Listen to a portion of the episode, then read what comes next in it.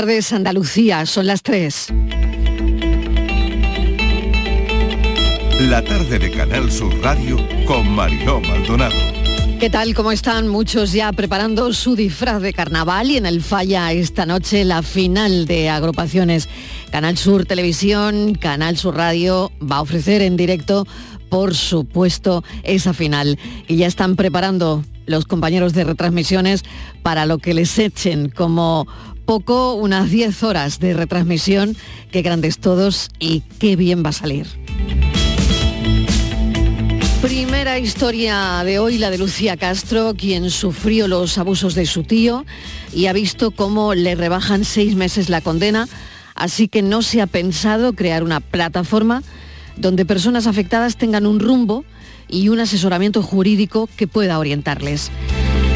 Segunda historia de hoy, otro asunto que también tiene que ver con tribunales, pero de otra índole, porque se trata de una decisión sobre nudismo sí o nudismo no la zona es de un gran predicamento nudista en toda Europa.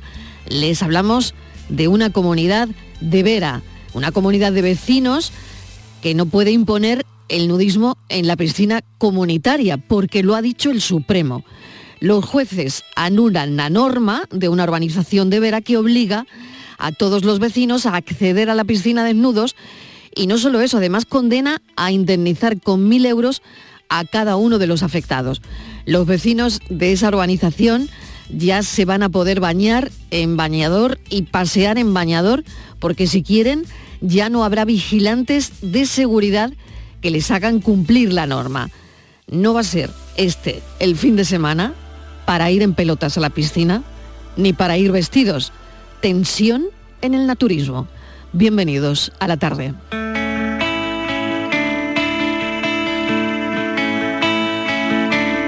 Desnúdate en mi jardín de hojas secas, piedras, gnomos, un jazmín. Abrázame, hazme reír. Aquí a tu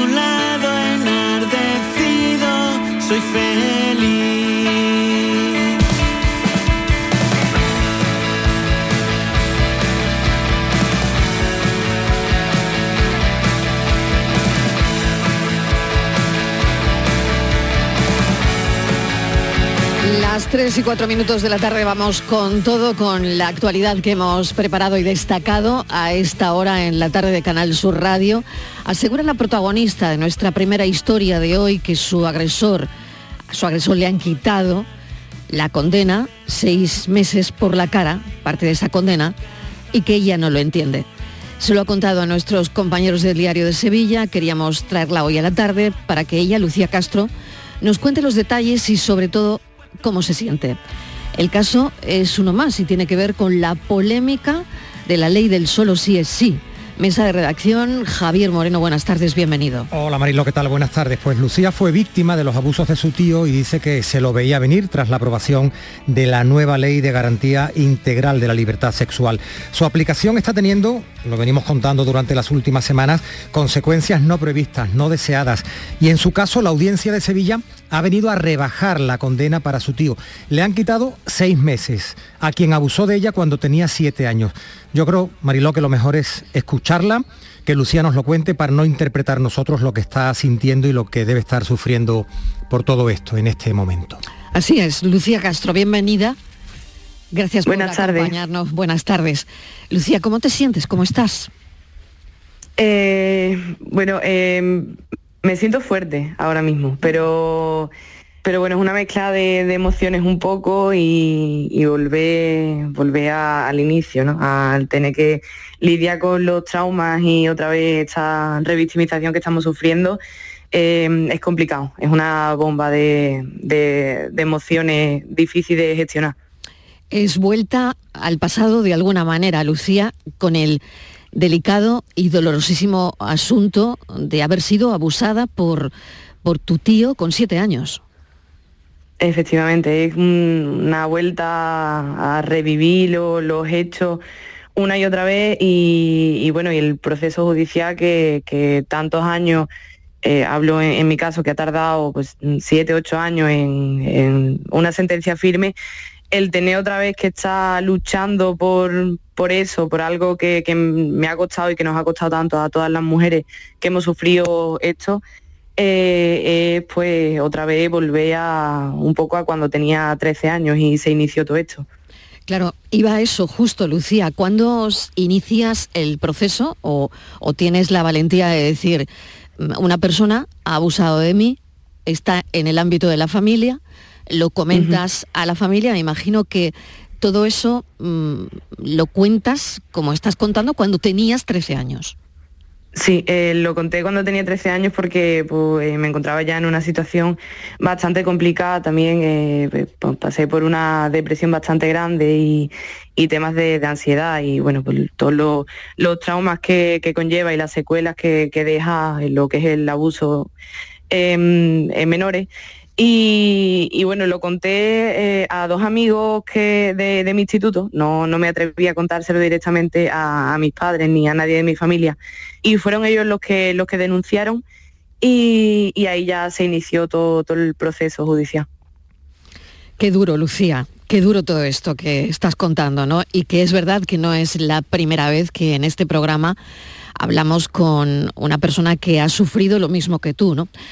Creo que es importante ahora mismo mm, que comentes también a la audiencia, porque has decidido crear una, plataforma, no sé si esto es así, si, si vas para adelante con esa idea, porque no entiendes de alguna manera eh, cómo se ha podido rebajar esa condena a la persona que abusó de ti, firmemente condenada, ¿no? Sí, eh, bueno, la, iniciativa que bueno, entre eh, mi abogado Manzaneque y yo hemos, hemos iniciado hace un par de días, eh, la idea, por mi parte principalmente, es conseguir reunir al mayor número de, víctimas afectadas por, por esto que está pasando y ponernos en contacto, crear una especie de, red, de, de lazo social entre nosotras y, servirnos de apoyo. Entonces, ahora mismo eh, lo que está operativo es un Gmail con el que pueden contactar directamente conmigo y el tema legal estamos viendo un poco por dónde podemos tirar eh, para hacer una especie de reclamación patrimonial por, por los daños sufridos y la revictimización que estamos, que estamos sufriendo. Grupal, claro, pretendes que esto sea una denuncia en grupo, ¿no? Claro, sí, esa, esa sería la idea. Javier. Eh, Lucía, ¿qué tal? Buenas tardes. A, vosotros, a vosotras las víctimas, ¿os importa quién es el responsable de, este error judicial o no entráis en eso? ¿Tratáis de subsanarlo? Porque ya sabes que está la polémica de quién hizo la ley, de si se equivocó, de si no se equivocó, de que depende de la audiencia o del juez que la, que la interprete y que reduzca. Pues no ha ocurrido lo mismo en, Navarra con, con la manada, ¿no? ¿Cómo asistís vosotras a toda esta polémica, sobre todo política y judicial? Sí, pues eh, yo eh, intento no, meterme mucho en, eso, porque al final es algo de lo que tampoco, tampoco entiendo mucho, pero, pero sí que es verdad que eh, creo que lo que se está haciendo un poco es intentar pasar la pelota de, un lado a otro. O sea, al final es como una especie de política, prensa rosa, en la que se echan la culpa unos a otros y al final intentan lavarse las manos para que eh, ninguno dé la cara diciendo que es el responsable de lo que está pasando. Y, creo que es necesario para nosotras que, que de verdad se rectifique y se pida perdón por, por todo esto que está pasando. Y en el caso concreto de, la sentencia esta de la audiencia de, Sevilla, me imagino que sí te la has mirado, la argumentación del juez o de la jueza de por qué decide em, reducir la condena en, seis meses o tampoco has, querido entrar mucho en detalles. No he querido, no he querido entrar mucho en detalles. Sé que al final, pues, eh, eh, esta ley en ese sentido lo, ampara él, en el sentido de, que eh, le da la, razón para esa reducción de condena, pero, pero no, sé, no sé mucho más detalles de tema judicial y tal. Lo que sí sabemos es que fue condenado tu abusador a 11 años de prisión, si no me equivoco. Sí, sí fueron 11 años de condena. Lucía, pues te agradecemos enormemente que nos hayas atendido. Em, mucha fuerza. Y Muchas gracias a vosotros. Nos irás contando. Muchísimas gracias. Un saludo. Gracias, hasta luego. Vamos a tratar de explicar esto desde el punto de vista legal, cómo lo ven los abogados que se enfrentan, claro, desde que pasó todo esto a la aplicación de la ley del solo sí es sí. Como decía Lucía, Manuel Manzaneque es su abogado, es el abogado de Lucía Castro, pero también probablemente lo será de las personas que se vayan a unir en esa plataforma que ha creado Lucía. El señor Manzaneque, bienvenido. Gracias por atender nuestra llamada. Buenas tardes, señora. Bueno, ¿qué van a hacer? Porque ahora mismo mm, Lucía ha planteado, eh, bueno, pues denuncia conjunta, en este caso de todas las personas que se vayan sumando a esa plataforma que, que ella plantea. ¿Esto puede tener algún fin? ¿Puede llegar a buen puerto? Mire, le comento, eh, la idea de la reclamación es una idea embrionaria que no se ha desarrollado. Es algo que hemos hablado Lucía y yo hace como 48 eh, horas, 72 horas como mucho. Realmente la plataforma en cuestión no sería ya para plantear una reclamación patrimonial por los daños morales que se le ha causado a tantas mujeres, sino básicamente, y es la primera opción de la plataforma que está dirigiendo Lucía, es, mm, por favor, mm, que se le defina esto. Yo mm, acabo de llegar de la cárcel de Sevilla 1. Vengo con el pase puesto todavía en el pecho con el que entro y salgo de la prisión.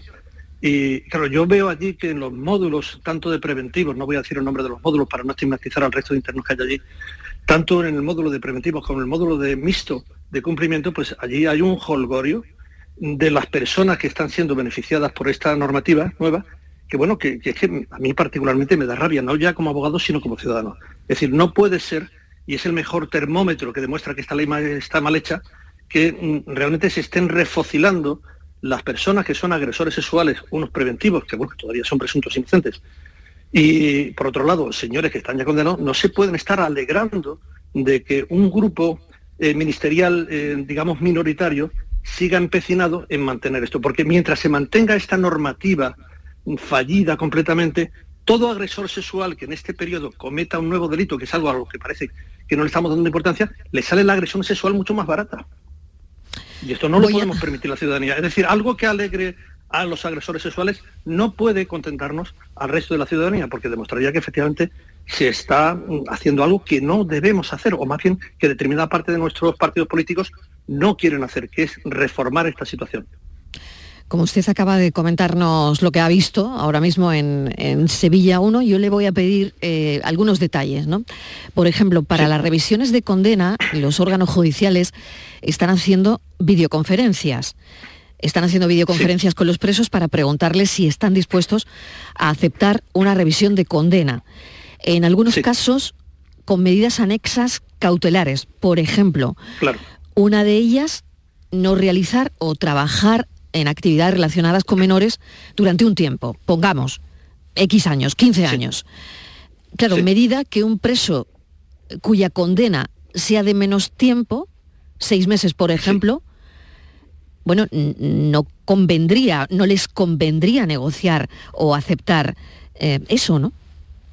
Así es. Es decir, lo que están haciendo no todos los órganos jurisdiccionales, pero sí una buena parte de ellos, es consultarle a los posibles beneficiarios de la revisión de sentencias si a ellos les interesa aceptar lo beneficioso de la ley, es decir, en el caso del tío de Lucía, que se le reduzca la pena en seis meses, no en dos años como pretendía su letrado, que en ese sentido tanto la acusación pública como la acusación particular y ostentaba, pues digamos, le hemos ganado la partida en ese sentido a este agresor. Pero lo cierto y verdad es que si les llaman y les dicen, oiga, mire usted, si usted acepta la parte buena de la ley, es decir, si usted acepta que le rebajemos la sentencia, en este caso seis meses, en otros desgraciadamente es más tiempo, usted tendrá que estar eh, durante 15 años con una medida cautelar de este tipo, de inhabilitación especial para cualquier clase de actividad relacionada con menores. Eso, por ejemplo, no estaba antes. Y ahora sí eh, viene, digamos, en la normativa nueva, o estaba en algunos casos, pero no siempre. Entonces, tienen que aceptar esa nueva normativa, a algunos les interesa y a otros no.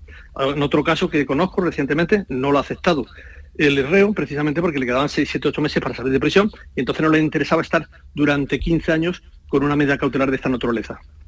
¿Y le consta que mm, al abusador de Lucía, bueno, me imagino que sí, ha habido este tipo de negociación? Sí, sí, me consta que hubo una videoconferencia en la que efectivamente, que además es pues, totalmente normal, o sea, que es, que es deseable que se haga porque es que se le tiene que consultar al reo. La ilustrísima sala, efectivamente, eh, le consultó y él dijo que sí, que quería la revisión, aunque se le pusiera la pena de 15 años de, esta medida de inhabilitación. O sea que acepta esa negociación, eh, esa medida es siempre igual, no acercarse a menores durante 15 años o pueden ser medidas diferentes. En principio la medida que se está adoptando es la de que no se puedan eh, realizar actividades que de ninguna manera se relacionen con menores, ni retribuidas ni no retribuidas. Durante un Esta tiempo. es la medida que se les está consultando. Bien, Javier. Sí, em, señor Manzane, que los que han sacado adelante la, la, ley, el argumento es que los jueces están, digamos que forzándola, ¿no? De forma, de forma perversa.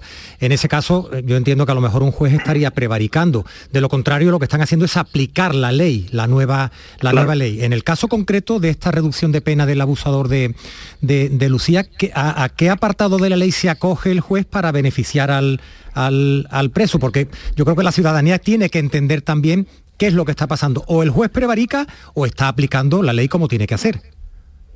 Los jueces no están prevaricando en absoluto, ni son machistas. De hecho, la señora ponente de esta revisión de condena es una magistrada que de machista tiene muy poco. Entonces, los jueces lo que están aplicando es la ley. Es que, mire usted, si son puras matemáticas, si la parte de la horquilla anteriormente por una agresión sexual de este tipo eran seis años y de forma increíble, porque yo sigo sin entender lo que han hecho estas personas, la rebajan a cuatro, le tienen que quitar en teoría dos años. Lo que pasa es, digamos, en esa horquilla podemos funcionar también las acusaciones y por eso solamente han conseguido que se le rebajen seis meses. Pero básicamente es que si tú estás rebajando la pena, la horquilla de la pena, pues efectivamente tienes que. Eso afecta en lo que sea favorable al interno.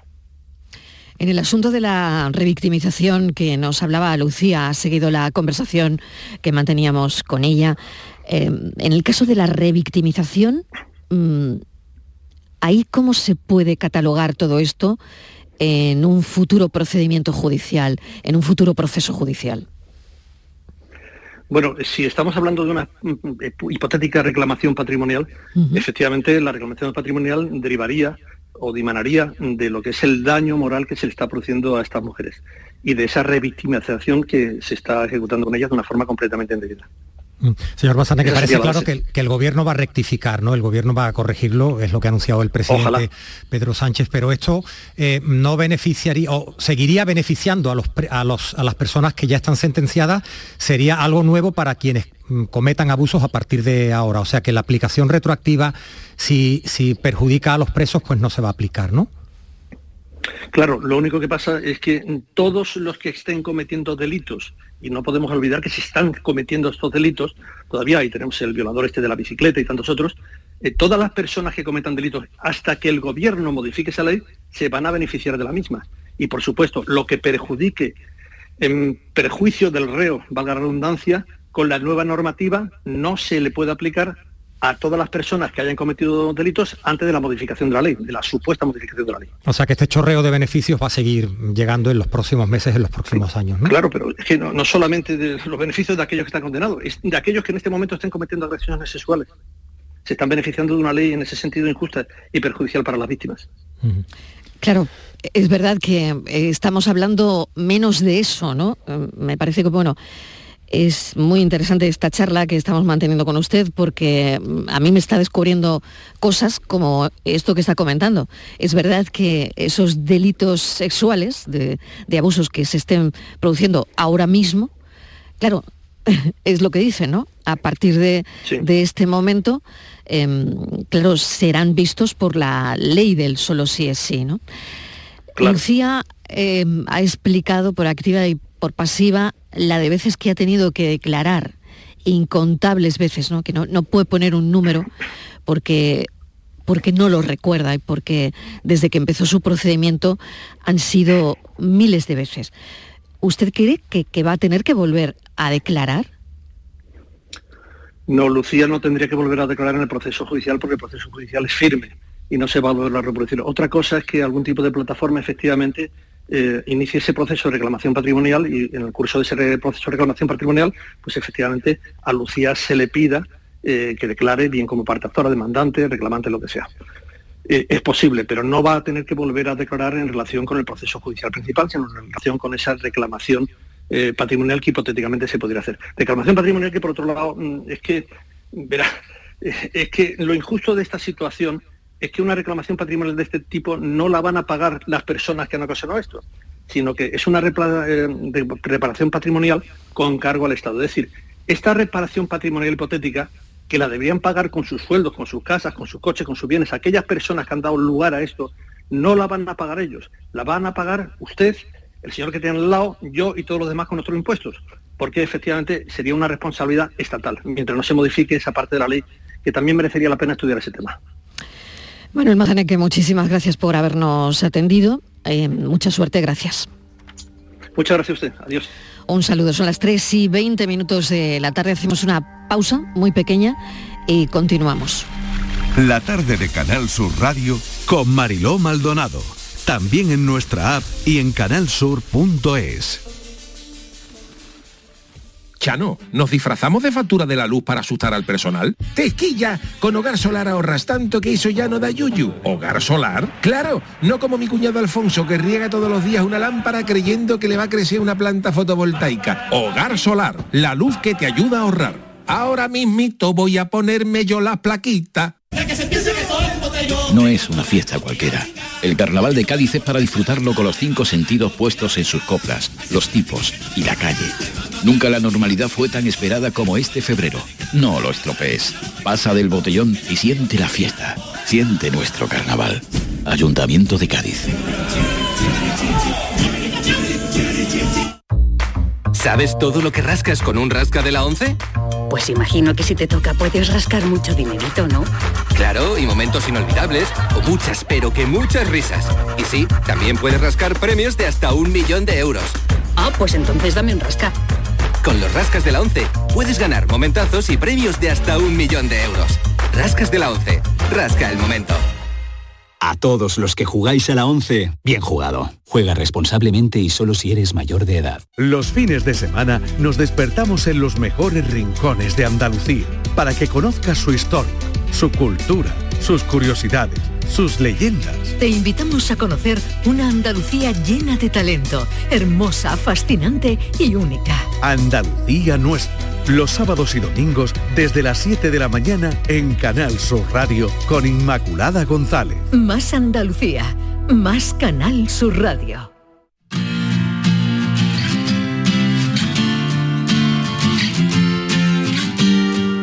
La tarde de Canal Sur Radio con Mariló Maldonado.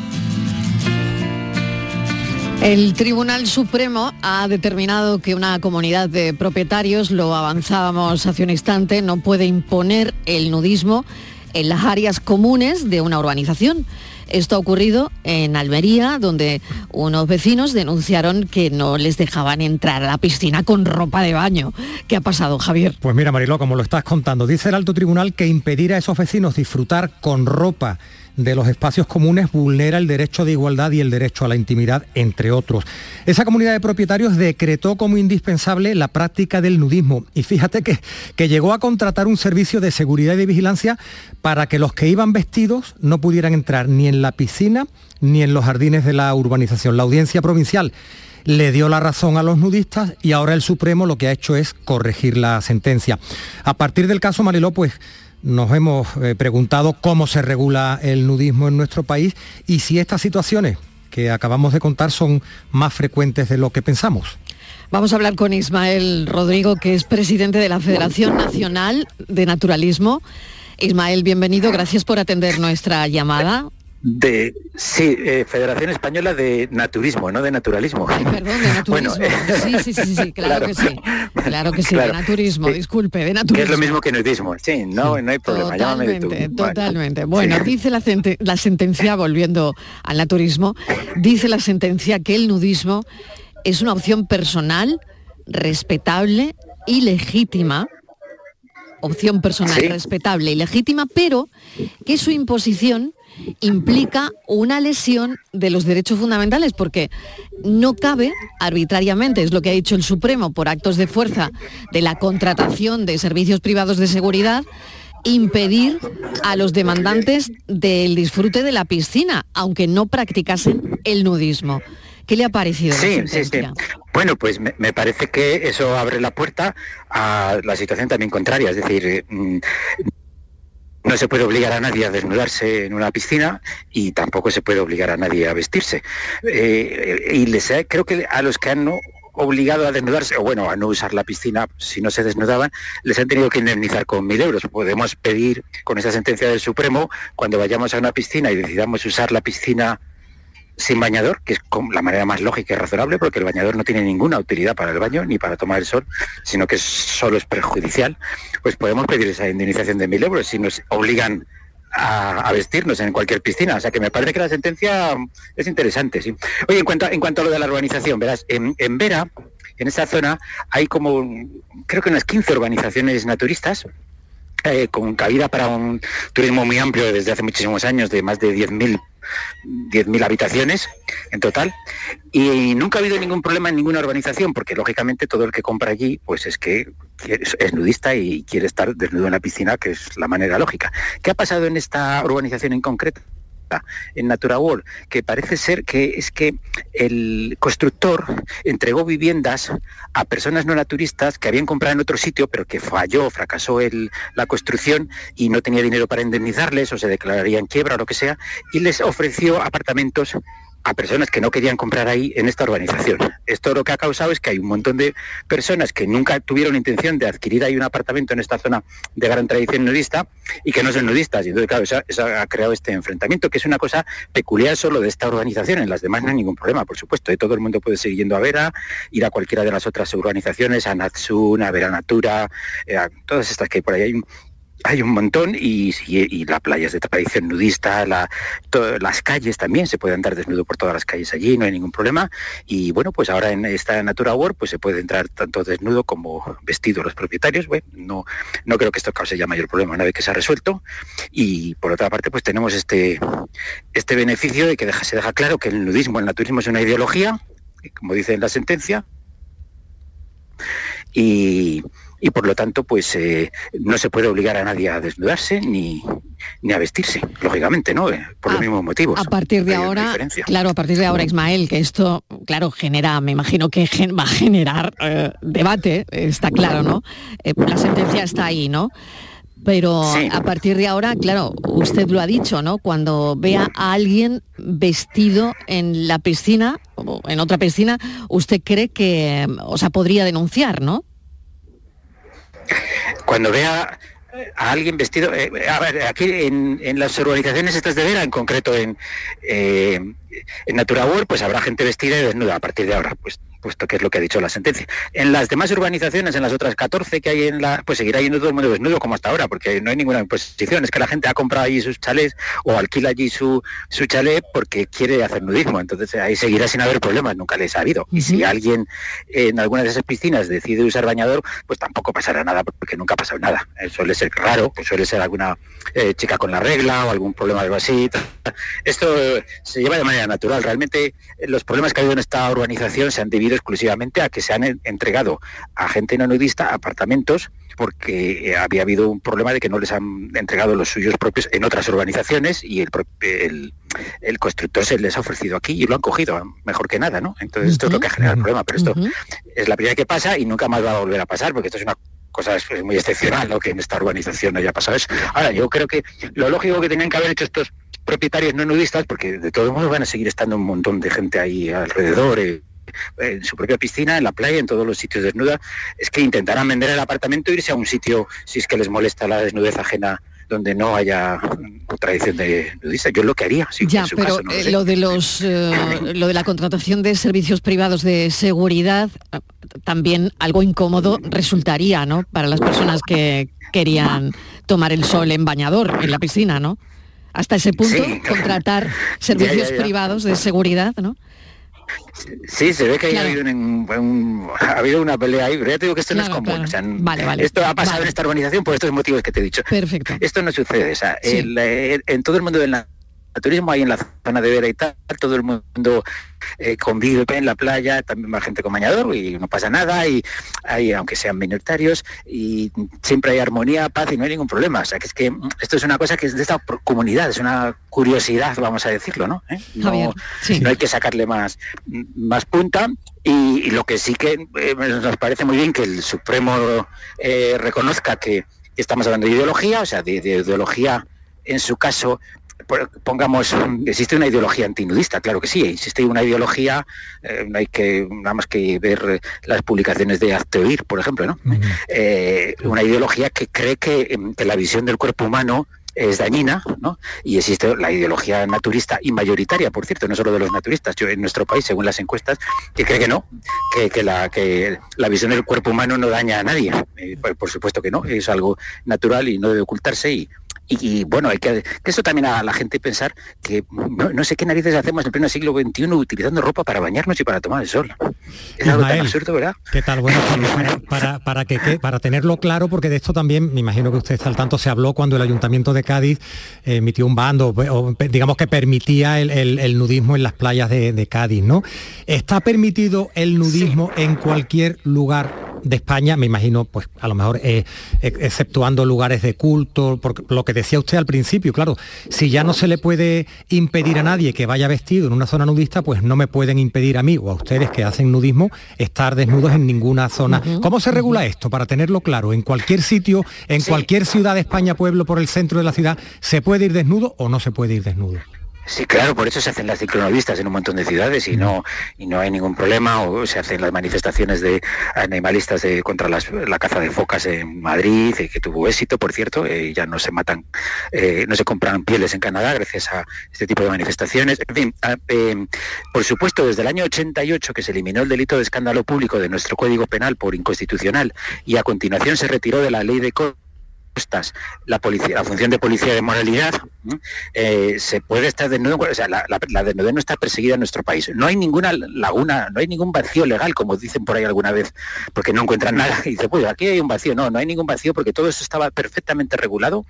Eh, estaba prohibido, claro, estaba perfectamente regulado por dos artículos del Código Penal, del, escándalo público 184, creo que era, y el 511 también, que es exclusivo para las playas, y todo esto se quitó por inconstitucional. Eh, abolir leyes es legislar, no hay ningún vacío. Se, se, abolieron además mediante ley orgánica. Y a partir de ahí, bueno, ha habido cierta confusión porque algunos ayuntamientos han creído que sí que podían eh, regular mediante ordenanzas espacios para nudismo o prohibirlo en otros o prohibirlo en todos. ¿eh? Eh, ha habido cierta confusión porque el Supremo dio la razón a alguno de estos ayuntamientos, pero bueno, luego ha venido el Tribunal Europeo de Derechos Humanos y ha dicho que la desnudez está protegida por el artículo 10 de la Convención, que es la libertad de expresión, y que por lo tanto su regulación está limitada limitada a ley orgánica, no se puede hacer mediante una ordenanza. Esto lo ha dicho el Tribunal Europeo de Derechos Humanos y eh, como era con una sentencia de otro país de Gran Bretaña y tal, pues le preguntamos nosotros al defensor del pueblo si esto afectaba a España y por supuesto el defensor del pueblo ha dicho que sí, que las sentencias de nuestro más alto tribunal, que no es el Supremo, que no es el Constitucional, es el Tribunal Europeo de Derechos Humanos, ese es nuestro más alto tribunal, ¿eh? son de aplicación en toda Europa y que toda ordenanza que prohíba el nudismo es ilegal y debe retirarse, y que es lo que ha hecho el Ayuntamiento de Cádiz, que es lo que ha hecho el Ayuntamiento de Valladolid, que también tenía una ordenanza, o sea, eh, están retirándolo eh, los ayuntamientos que tienen ordenanza poco a poco ante nuestra requisitoria, la del defensor del pueblo, eh, Fernando Maroguán, pues eh, están retirando este tipo de ordenanzas. No todos, algunos se han negado, como el de San Pedro del Pinatar, ¿eh? que ha sido criticado directamente por el defensor del pueblo por no retirarlo, y, ahí está en la memoria anual de, del año pasado para que este ayuntamiento no reciba subvenciones eh, por, culpa de la desobediencia al defensor del pueblo, ¿no? que es basada en leyes, por supuesto. Y, esa es la situación, evidentemente. Eh, o sea, que se, puede estar desnudo en cualquier playa, porque se puede estar desnudo por la calle, sí, la de Cádiz ya se ha retirado, en efecto, ¿no? Porque hasta, hasta que, hasta ahora, en Cádiz lo que sucedía, imagínate, es que podías ir desnudo por la calle, porque ahí no había ninguna ordenanza, la ordenanza sobre la de playas, pero al llegar a la playa tienes que vestirte. O sea, ridículo, ¿no? Pues hemos querido... nosotros los naturistas no proponemos, no, proponemos ir de nuevo por la calle ni nada de eso, pero simplemente defendemos que, que el cuerpo no se criminalice, es un asunto ideológico. Luego la gente suele ir a los lugares de tradición, a las playas eh, donde eh, no se va a generar problemas, donde van a estar tranquilos, donde hay más gente desnuda, esto es, eso es lo habitual, pero que quede claro que prohibido no está ni debe estarlo, que son dos cosas distintas. Ismael Rodrigo, le agradecemos enormemente que nos haya explicado con detalle lo que ha ocurrido. Yo hablaba eh, al principio de del programa, mm, en mi arranque, que había tensión en el naturismo, pero no es así. La tensión parece que solo ha sido en una urbanización, Natura World, que es donde ha habido, pues esto que estamos contando. Pero el, el resto sigue tal como ha sido siempre en las playas y las urbanizaciones de Vera en Almería. Gracias, Ismael Perfecto, sí, se puede seguir yendo allí sin problemas y sin nada, por supuesto. ¿no? Muchísimas Cualquiera que gracias. quiera ampliar información en nuestra web, naturismo.org, pues ahí tiene información también sobre legalidad y todo esto que hemos dicho del Defensor del Pueblo, el Tribunal Europeo, todo- toda esta documentación está en nuestra en naturismo.org. Un saludo, Ismael Rodrigo, es presidente de la Federación Nacional de Naturismo. Muchísimas gracias y que pase un buen fin de semana. Gracias a ti. Lo mismo le deseo Igualmente. a Javier Moreno. Buen fin de semana.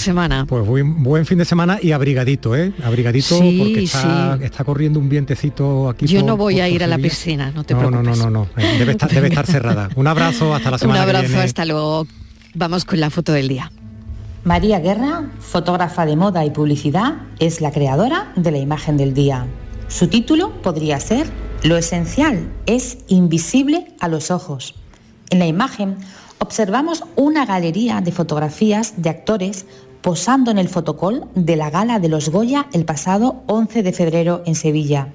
En estas imágenes, curiosamente e innovadoramente, todos los personajes aparecen con los ojos cerrados, dejando una puerta abierta a nuestra imaginación, un viaje al interior de un ser humano, una pausa, una respiración, un suspiro, una ilusión. María Guerra nos invita a reflexionar. Personalmente no he podido cerrar los ojos a esta publicación al observar unas instantáneas que hablan tanto por sí solas. Viajemos a nuestro interior y disfrutemos el momento. Bravo, María Guerra, por esta maravillosa idea. Saludos. Fotoperiodistas que buscan esa imagen del día, hoy una imagen que tiene que ver con la moda y con muchas más cosas. Vamos a comentar de quién es Claudia, bienvenida. Buenas tardes, Mariló. Pues como nos comentaba en el audio, ¿no? Eh, esta foto es de María Guerra, que es una fotógrafa de moda y de publicidad, y nos la manda Cristina Kikler, fotoperiodista de la agencia France Press en Andalucía y el sur de Portugal. También Cristina también ha colaborado con la agencia internacional Associated Press con publicaciones nacionales, como en El País, en el Diario Vasco o en el periódico de Cataluña. Su trabajo como corresponsal gráfica le permite exportar a todo el mundo la cultura y las tradiciones de Andalucía, la tierra de su padre y donde ha vivido desde los 15 años. Cristina Kikler ha sido galardonada con el Premio Andalucía de Periodismo en 2020 por su fotografía Rocío Chico, que es del traslado de la Virgen de Rocío. La realizó para la agencia France Press también y publicada en el diario del país. Ya saben nuestros oyentes, Mariló, que la foto la tienen en las redes sociales. Ahí la pueden ver. Y dentro de un instante llegan los más jóvenes a la radio para abrirnos, como siempre, la mirada y para ensanchar nuestro arco de opinión. La tarde de Canal Sur Radio con Mariló Maldonado. También en nuestra app y en canalsur.es. Escuchas Canal Sur Radio en Sevilla. Los guerrilleros, tapicería y colchonería en Utrera, a precios de fábrica. Colchón de matrimonio de 27 centímetros de grosor, lechos independientes, refuerzo en zona lumbar, cara de verano e invierno, valorado en 689 euros, ahora 299 euros. Sí, sí, has escuchado bien, 299 euros. Y por un euro más televisor LED de 32 pulgadas de regalo. Estamos en Utrera, carretera Carmona número 15 en Utrera, Sevilla. Entregas en 48 horas. En Cas Díaz Cadenas cumplimos 50 años y lo celebramos a lo grande contigo. Regalamos 140 carros de productos 100% andaluces en nuestra campaña Sabores de Andalucía. Solo hasta el 27 de febrero. Además, donaremos 20 carros a familias necesitadas. Celebra nuestro 50 aniversario y el mes de Andalucía en Cas Díaz Cadenas. Driveris, driveris, driveris. Coches de ocasión que te gustarán un montón. Lo nuestro no es cantar. Lo nuestro es vender coches de segunda mano. Bien seleccionados, perfectamente revisados, garantizados y a muy buen precio. Si buscas coche de ocasión, entra en driveris.es o acércate a tu tienda más cercana y elige entre más de mil coches de todas las marcas. Driveris. Vehículos de ocasión de verdad. Este lunes, a partir de la una de la tarde, llega el análisis de la actualidad en la jugada de Sevilla, con la gastronomía más canalla que se cocina en Sevilla Este. En Burro Canaglia Baran Resto Sevilla Este, en la Avenida de la Innovación 5. Disfruta de la experiencia Burro Canaglia Baran Resto Sevilla Este. Te quedarás sin palabras. La final del Carnaval de Cádiz te invitamos a vivirla en Canal Sur Radio y en Radio Andalucía Información. Disfruta del concurso de agrupaciones del Carnaval de Cádiz con tu programa de referencia, Carnaval Sur. Este viernes, la final desde las 8 y 25 con Fernando Pérez en Canal Sur Radio y en Radio Andalucía Información. Desde Cádiz para Andalucía, España y la humanidad, muy buenas noches, buena gente. Más Andalucía, más Canal Sur Radio.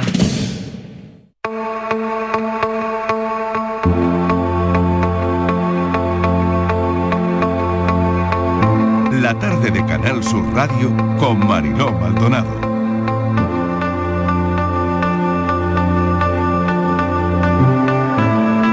20 minutos y llegamos a las 4 de la tarde. Llega, como les decía, la gente más joven. Vienen los viernes a la radio, son nuestro capital de futuro. Vienen para abrirnos la mirada, para ensachar nuestro arco de opinión. Durante toda la semana ya se ha contado todo casi, porque es viernes. Hemos escuchado a muchos analistas. Así que nuestro objetivo ahora mismo es escucharlos a ellos. Queremos entender cómo ven la vida, la sociedad. Eh, han visto en sus casas mucha incertidumbre cuando eran pequeños porque han crecido en plena crisis del 2008, algunos, otros ya más maduritos, pero a esta hora aquí hay una buena mezcla de generaciones. Se vienen cositas este fin de... Eh, los que no somos Zetas ni millennials nos cuesta ya entender algunas expresiones como les acabo de decir. Se vienen cositas. Bueno, esto lo dicen mucho ahora. Yo lo he visto escrito en redes muchísimo. A mí no me pega para nada utilizar esa expresión. Se vienen cositas pero tengo que decirles que no me desagrada. Bueno, vaya por delante que no tiene sentido, que no es correcta lingüísticamente hablando, pero eso se ha hecho en todas las generaciones y lo hemos hecho toda la vida. El lenguaje intergeneracional que nos aleja muchas veces porque no entendemos bien lo que quieren decir con determinadas expresiones, pero que otras veces es justo lo contrario, también nos acerca. Ana Barranco, bienvenida. Hola Marilo. Se ¿qué tal? vienen cositas. Aurora Macías. ¿Qué tal? Bienvenida. Muy bueno, Mariló. Pilo Martín, hola Pilo. Hola, hola, ¿qué tal? Oye, empiezo contigo. ¿Se vienen cositas o no? Se vienen, se vienen. Con el sí. carnaval. se vienen cositas por el carnaval, sí, se vienen cosas, sí. A ver, no, a la ver. verdad es que lo, lo que tú decías es clave, yo creo que a la hora de empezar a hablar de esto, o sea, no hay Mm. ni expresiones mejores ni peores, o sea, hay expresiones de cada generación que al final buscan un poco sus banderas. Esto en la música, ¿no? En el arte, en la forma de expresarse, buscan una conexión con gente que es más cercana a ellos por edad, pero cuando uno empieza a criticar a otras generaciones es cuando se hace viejo. Da igual que tenga menos años o más años, ¿eh? O sea, porque yo tampoco voy a criticar a alguien por ser carca, ¿no? O ser boomer, ¿no? Eh, Esta es una expresión también que se utiliza mucho, que boomer. De hecho, a mí me gustan mucho expresiones como las que hay ahora de frontear, flashear, algunas que, que nacen de, de que el mundo cada vez es más global y que en España rompen palabras que se utilizaban antes de una forma peyorativa, pues yo que sé, fachero, ¿no? Que a la gente puede confundirse. Alguien facherito es alguien que, pues que no sé, o sea, que es que, es- no sé, es que no sé cómo explicarlo porque es una palabra que... Que va que- guay, ¿no? Claro, Que alguien- un exactamente, alguien que facherito, chulea, ¿no? Que va bien, que... va tal. Ay, no tenía ni idea. O sea, facherito es que... Yo siempre he dicho refachero. Tener, buen, tener buena facha, ¿no? O tener Sí, buena tener buen facha, estilo o- o que no sé, que bueno, va pues, bien. pues fijaos, si yo la O llego tremenda a facha, oír, tremenda la, facha, ¿no? la interpreto de otra manera. Claro. si me decís, como- este es un facherito, como lo que diríamos Cayetano nosotros. sí, sí, Pero lo viene- de otra manera. Quizás a lo mejor. Sí. Claro. Claro, pero Mariló viene de Argentina, de los streamers argentinos, y entonces, pues, mm, en realidad yo creo que esto sí que es una palabra que es correcta, no es un anglicismo ni nada de esto, ¿no? Viene, tiene que ver con la cara, con. O sea que ahí tiene su Con la estilo. fachada. Claro. Claro. O sea que ahí. Y después hay palabras que a mí me encantan, que yo creo que hay que seguir conservándolas, porque una cosa es ser snob y renunciar a tu vocabulario, y otra cosa es tener palabras nuevas, pero yo creo que el andaluz precisamente, no sé, o sea, palabras que a mí me encantan. El otro día estaba discutiendo con un madrileño y le decía que yo es que es mi casa puerta y me miraba raro. Y decía yo, pero no será casa puerta, yo que, he dicho raro. Y pues, claro, son palabras que definen muy bien, que son muy históricas y que no, y, y discutía conmigo de que hablábamos antiguo, porque yo, yo por ejemplo digo me he lastimado y distingo entre lastimarme y, me, y hacerme daño. Son dos cosas diferentes para mí. Totalmente. Total, Claro, para mí y- también son diferentes.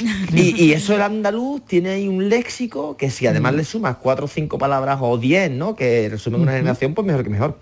¿Frontear qué es, Ana? A ver, yo tengo entendido, no sé, aquí que me corrijan mis compañeros, sino yo es que nunca he usado esa palabra, sinceramente. Frontear. Pero frontear yo creo que es como, mm, o sea, yo creo que se utiliza mucho en la jerga del rap y todo eso, Sí. ¿no? Aquí, Sí. compis, decirme Sí. algo. Pero yo nunca lo he utilizado, o sea, personalmente. Frontear, flasear, Pero- ¿no? Flasear. Es lo mismo, pero- es lo mismo. Frontear y es parecido. hipear o Sí, shipear. Estáis diciendo, lo de- digo, estáis diciendo unas palabras que yo no uso, Ay, Mariló, yo digo, sé, yo soy que no- centennial. A ver, a ver. Por favor. No, no sé, a ver, shipear es No, shipear, pero eso mucho. ¿Shipear qué es? uso. Shipear es como que te gustan dos personas, ¿cómo quedarían juntas en una pareja? ¿Cómo? Como que las emparejas. En Shipear sentido, es, pero a ver, ponme un ejemplo, por favor. Pues no sé, por ejemplo, pues dos actores que tú los ves y dices, me encantarían juntos, pues los shipeo. Los uno, los emparejo. Mira, los ma- Piquira, Vale. Piquira es el, Claro. eh, puede ser un shipeo de Piqué y Claro, y se juntan los nombres, se hace una mezcla de los nombres de esas dos personas. Pero todas las parejas Vale, tienen su marca, ¿no? verdad, o sea, es esto que es como muy La típico, cara de ¿no? Marilo, compañeros, Sí, para verlo, es que ¿eh? Por favor. sinceramente no O sea, tenía ni la menor idea. ¿Qué, qué de cosas me estoy perdiendo?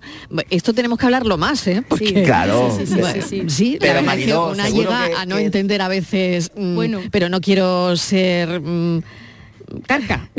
Na- nada, nada, pero tú seguro Claro. que tienes un nombre con tu pareja o cualquiera que nos está escuchando, ¿no? Tenéis un Sí. nombre, ¿no? Pues es un poco lo mismo, pero desde Claro. fuera.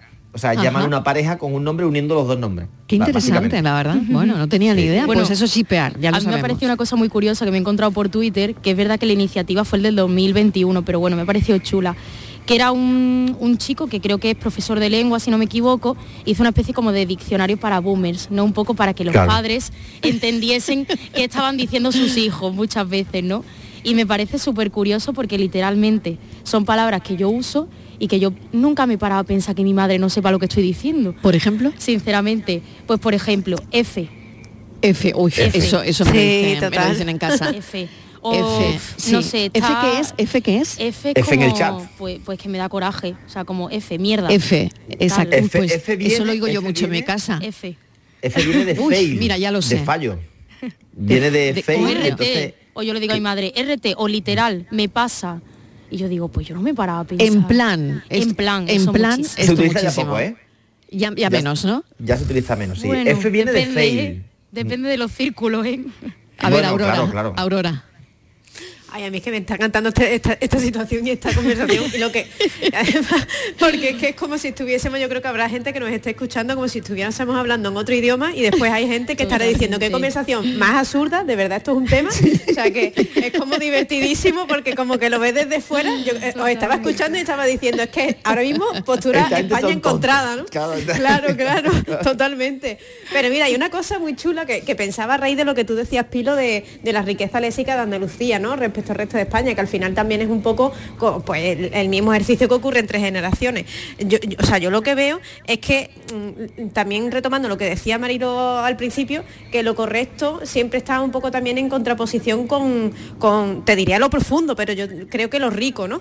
Eh, cuando, cuando hablamos, por ejemplo, de esa palabra que decíamos antes, de, de la de frontear, eh, es que tiene tanto significado y tanta profundidad que explicarlo en un, en un símil, en un sinónimo es difícil. Claro. Porque yo, pe- pensándolo para explicárselo a Marilo, decía que frontear es como presumir, pero de una forma pasiva, porque haces algo que pretendes que el resto vea sin, sin tú explicitar, Sí. ¿sabes? Es como Pasivo raro. agresivo incluso, porque es como, Sí. mira, aquí estoy yo, ¿no? Como una postura de superioridad un poco, creo. Sí. ¿no? Sí, pero que por eso digo que, estamos aquí explicando términos que, que los estamos explicando como rápido para que la gente los entienda rápido, pero, Pero que que, si los explicas, eh, claro, si los explicas en realidad tienen un significado y una profundidad que también habla mucho de nuestra generación, o sea que está muy guay. Sí, y flashear, claro. flashear es como frontear, pero diferente, porque viene del brillo. O sea, viene de, de que uno... eh, Lo que contaba Ana me ha hecho mucha gracia porque en, en mi cole yo tengo un grupo de WhatsApp porque un día eh, me, me criticaron un chaquetón que llevaba naranja, fosforito y tal. y yo, yo soy como el profe que raro, ¿no? Que soy como muy, muy cercano a los alumnos y todo esa historia, ¿no? Ujú. Entonces me criticaba y decía que yo, pero si voy flasheando.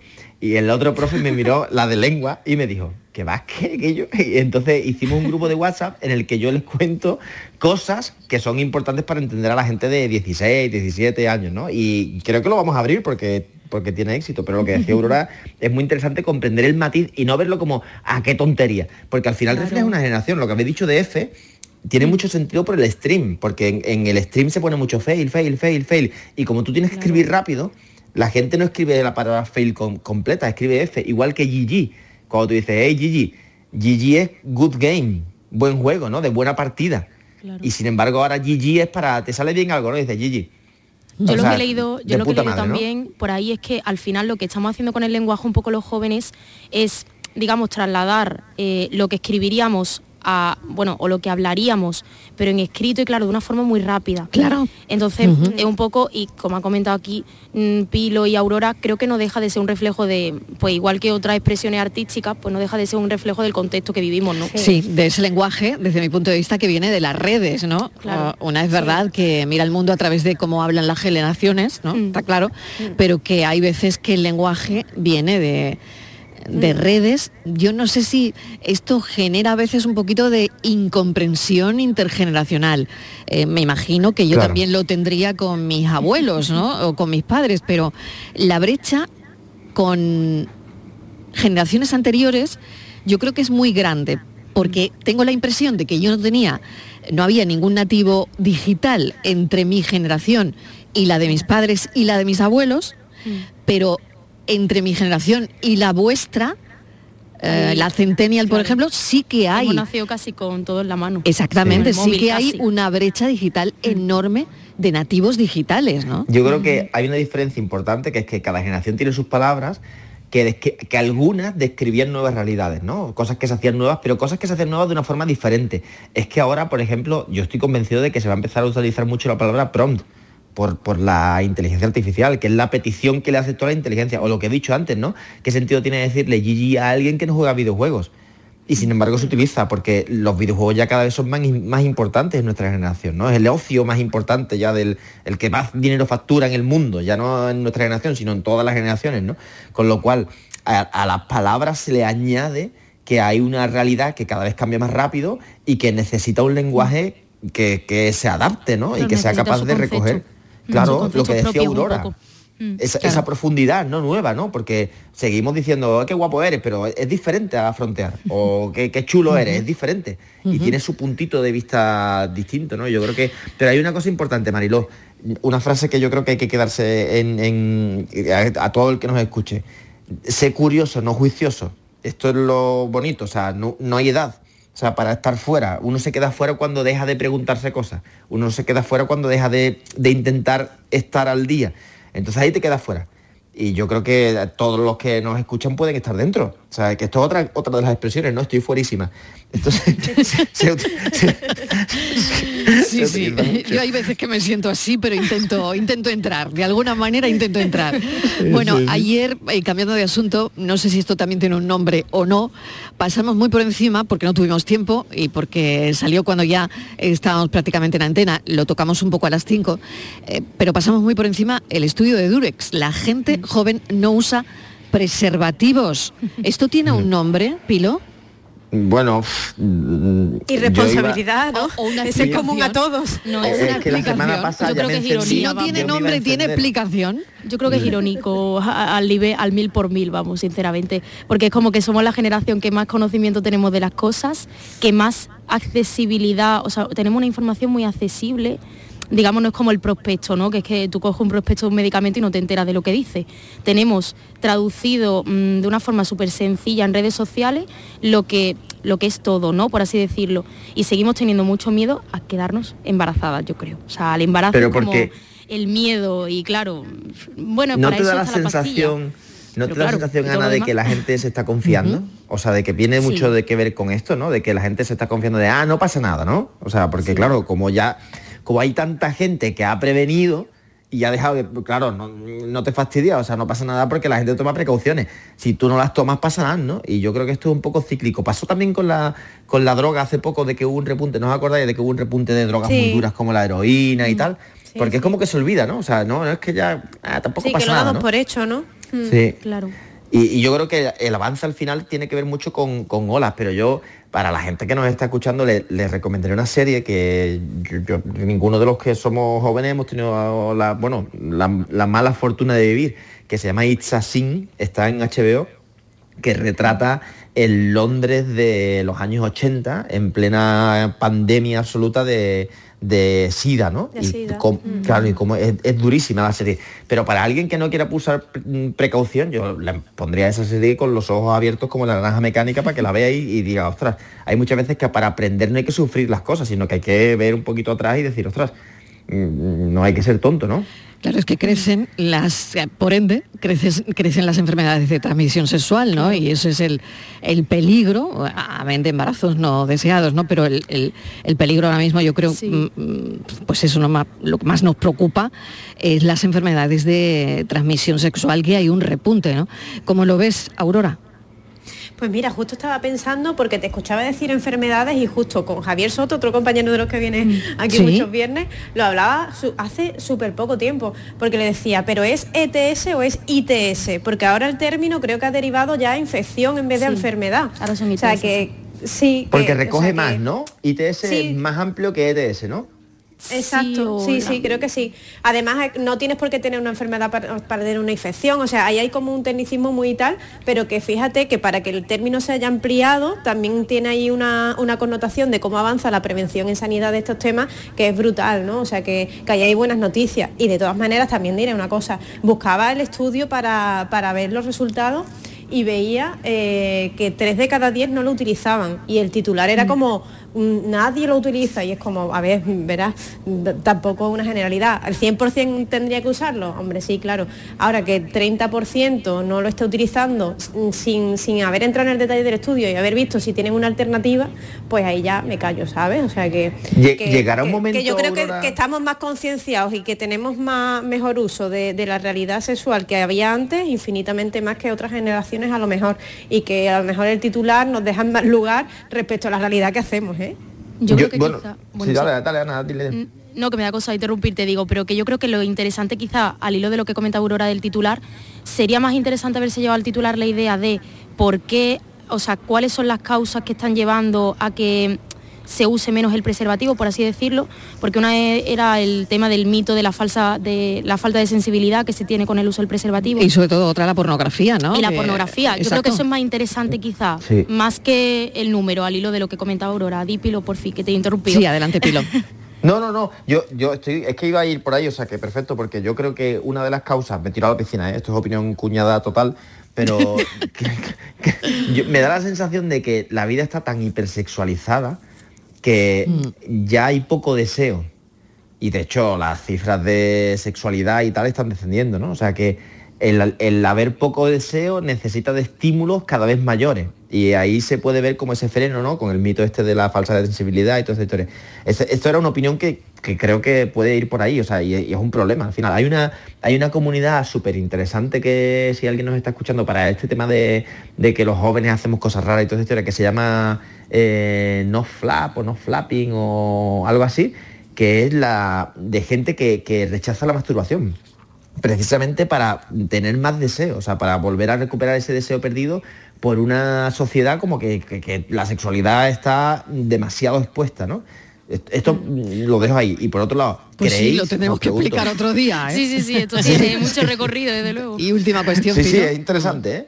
Pero ¿creéis que llegará un momento en el que controlemos? Que por supuesto no es, no es ese ¿eh? ahora, o sea, no me da miedo preguntar esto porque no vaya a ser alguien que nos escuche que, que crea que estamos en ese punto. Pero ¿creéis que habrá un día en el que digamos, ya no hace falta? O sea, ya como las mascarillas, ¿no? O sea, ya no hace falta llevarlas en el Mm, no transporte sé. público. Pues, puede ser, ¿no? O sea, porque digo, si, si cada vez las infecciones están más controladas, cada vez tenemos más control sobre el embarazo, cada vez tenemos más historias, o sea, llegará un momento a lo mejor en el que yo decida tomarme una píldora masculina.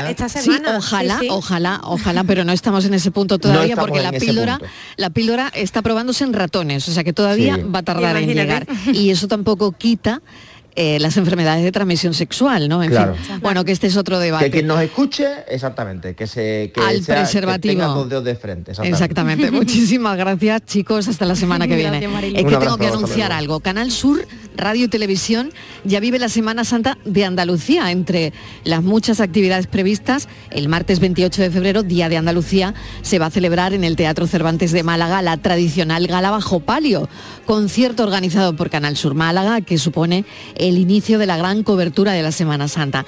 En esta edición se rendirá homenaje a Alberto Escámez, militar y músico andaluz, siendo el primer autor en componer marchas profesionales para el género de cornetas y tambores. Afincado en Málaga desde muy joven, es autor de muchas de las obras más conocidas de la Semana Santa de Málaga, entre ellas Virgen de la Paloma, Jesús el Rico, Nuestro Padre Jesús el Cautivo, Soleá o Virgen de las Penas. En la gala Bajo Palio de Málaga participarán la banda del Real Cuerpo de De Málaga, la banda de cornetas y tambores Esencia de Sevilla y la pianista Margarita Domínguez Mota, todo ello en el marco incomparable del Teatro Cervantes.